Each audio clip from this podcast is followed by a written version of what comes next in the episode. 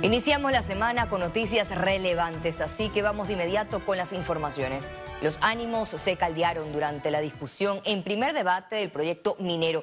En los predios de la Asamblea Nacional se protagonizaron enfrentamientos de grupos que rechazan esta iniciativa legislativa. Nuestra compañera Ciara Morris se encuentra en el lugar. Adelante, Ciara, cuéntanos lo acontecido este lunes. Buenas noches, Valeria. Como tú misma lo has señalado, una jornada extendida desde la Comisión de Comercio y Asuntos Económicos de la Asamblea Nacional este lunes, cuando se declaró en sesión permanente el debate del contrato ley entre Cobre Panamá y el Estado. dieron en, este, en esta comisión espacio a más de 200 personas en lista de la sociedad civil para presentar sus argumentos respecto a este proyecto ley, en tanto trabajadores como miembros de las comunidades personas que desean trabajar en la mina, ambientalistas y todo tipo de otros asistentes. Señor Roberto Ábrego informó de que se le dará 20 minutos a estas personas para presentar los argumentos durante semana y media que estarán en esta comisión. Posteriormente se darán cita en los distritos de Donoso, Omar Torrijos, en la provincia eh, de Colón, para poder escuchar esos argumentos por parte eh, de los comunitarios y de los trabajadores. También debo informarles que en lo externo de la Asamblea Nacional hubo manifestaciones por parte de sociedad civil que está en contra de este contrato minero y lo que inició como una manifestación pacífica, luego se caldió eh, enfrentamientos entre miembros de los estamentos de seguridad y estas asociaciones que se dieron presencia. Puedo señalarles que a esta hora se mantiene el área de las 5 de mayo en los predios de la Asamblea Nacional nacional cerrado eh, con seguridad por parte de la Policía Nacional. Una que otra persona todavía se mantiene en este punto manifestando su posición en contra del contrato minero. El día de hoy hablaron alrededor de 31 personas en esta Comisión de Comercio y Asuntos Económicos y se espera que para el día de mañana martes retomen la sesión permanente en la comisión con 30 personas más. Es la información que se desarrolló en este punto. Valeria, regreso contigo al estudio y más noticias.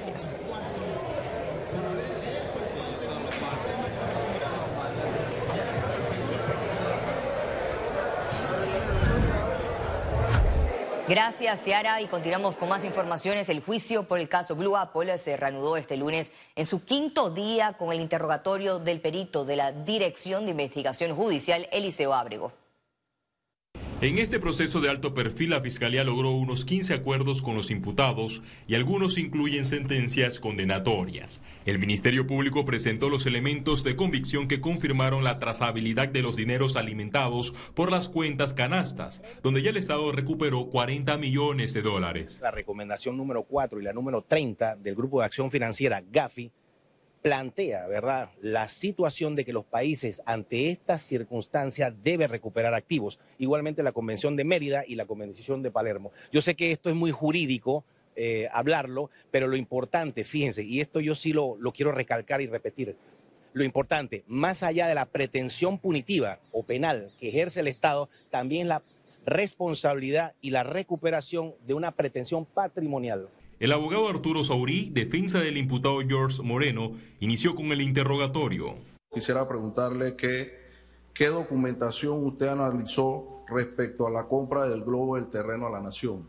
Los pagos que recibió el señor Moreno eran relacionados con unas fincas que habían adquirido pues a través de esta sociedad y que como vemos pues los fondos con los que él se vio beneficiado directamente o o a través de otra persona eh, fuera para cancelar una finca. Alfredo Vallarino, representante legal de Teodoro Garrido Bernal, cuestionó al perito Ábrego por el método de análisis realizado para verificar las cuentas de Blue Apple y si había confirmado la información con los bancos.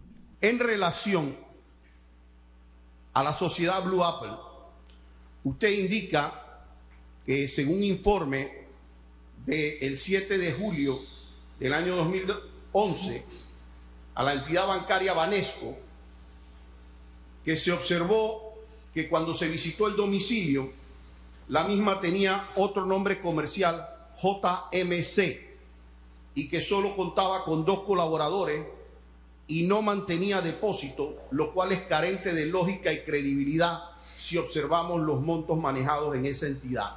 Le pregunto, ¿usted personalmente visitó ese domicilio que relata en el informe, sí o no? No.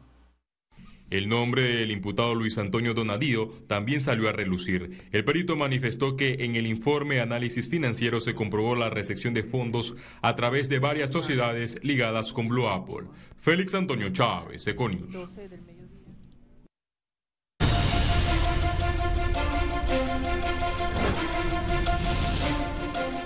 El candidato a la presidencia de la República, José Isabel Blandón, descalificó las declaraciones del líder del partido País, José Alberto Álvarez. Ese es el tipo de bravuconadas que restan y que afectan la alianza. El tema político, para mí, esto es algo muy serio. Esto no es un hobby, esto no es algo que se toma relajo. Digo esta cosa ah, porque quiero tener, eh, tú sabes, exposición en las cámaras y que me estén entrevistando. Para mí esto es algo muy serio. Y lo decía ayer en la reunión eh, en Chiriquí, la decisión que yo tome, por ejemplo, con respecto a mi candidatura presidencial y la alianza, no es una decisión que me afecta a mí. Claro. O sea, es una decisión que afecta en primera instancia al país.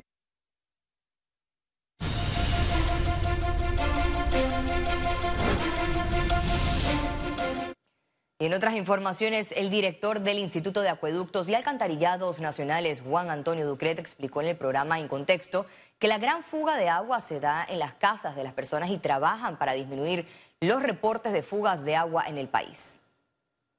En este momento el canal ha bajado de 36, en realidad no es todos los días, pero de 36 a 32 esclusajes. ¿Me explico? Sí. Si, si yo llegara a reparar todas las fugas o bajarlas a un nivel, porque siempre va a haber fugas, o aquí yo no voy a venirte a mentir de que nunca se va a romper una tubería. Hoy Especiales Eco presenta Agua, el reto por un recurso sostenible junto a la periodista Ciara Morris. ¿Hay desigualdad en el acceso y uso del agua potable? ¿Se está convirtiendo en un recurso limitado en Panamá? Todas estas dudas serán aclaradas por autoridades y expertos a las 9 de la noche por ECO. Y siguiendo con otros temas, el Instituto Nacional de Meteorología confirmó que la tormenta Idalia no afectará a Panamá debido a que intensifica su marcha hacia Cuba. Tras la formación de la tormenta tropical en el Caribe, se esperan lluvias en el país en las próximas horas, con la presencia de abundante nubosidad y flujos de vientos ciclónicos. La entidad emitió un aviso de vigilancia hasta la medianoche de este lunes. Para horas de la noche o el resto de la noche se espera que se estén dando algunas lluvias aisladas en sectores de Bocas del Toro, comarca de Buglé y en sectores de la cordillera central.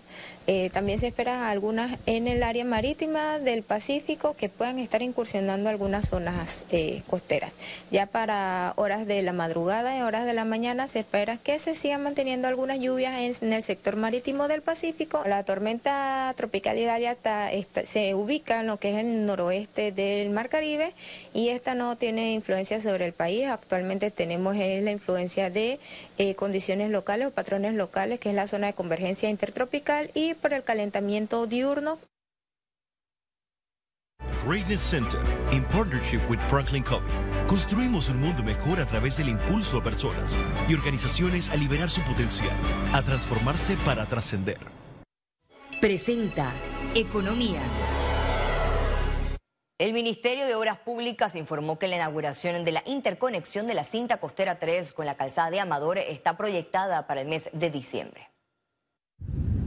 Esta obra, que permitirá un mejor acceso hacia el centro de convenciones Amador y movimiento turístico en el sector, ya está en su recta final de construcción. Así lo confirmó el Ministerio de Obras Públicas. La interconexión de la cinta costera 3 con la calzada Amador, que es un proyecto que ya está llegando a un 90% de avance y que debemos inaugurar a finales de este año, el 70% de la mano de obra era local, era gente de Chorrillo, del Chorrillo y de Curundú. Es desarrollada por el consorcio Cinta Costera. Efectúa la construcción de diafragmas en viaducto marino. También realizan cimentación de diafragmas en el intercambiador de Barraza, la fabricación de muros de tierra armada, barreras tipo New Jersey, construcción pluvial y eléctrica. Esta interconexión tiene una inversión mayor a 46 millones de dólares y se espera beneficie a 1.776.861 personas. Ciara Morris, Econews.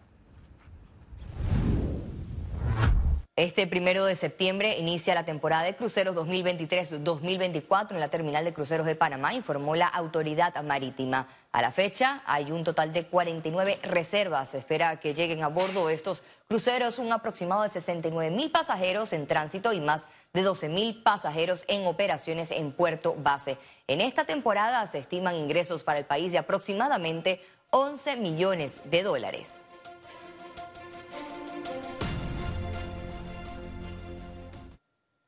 Y al regreso, internacionales.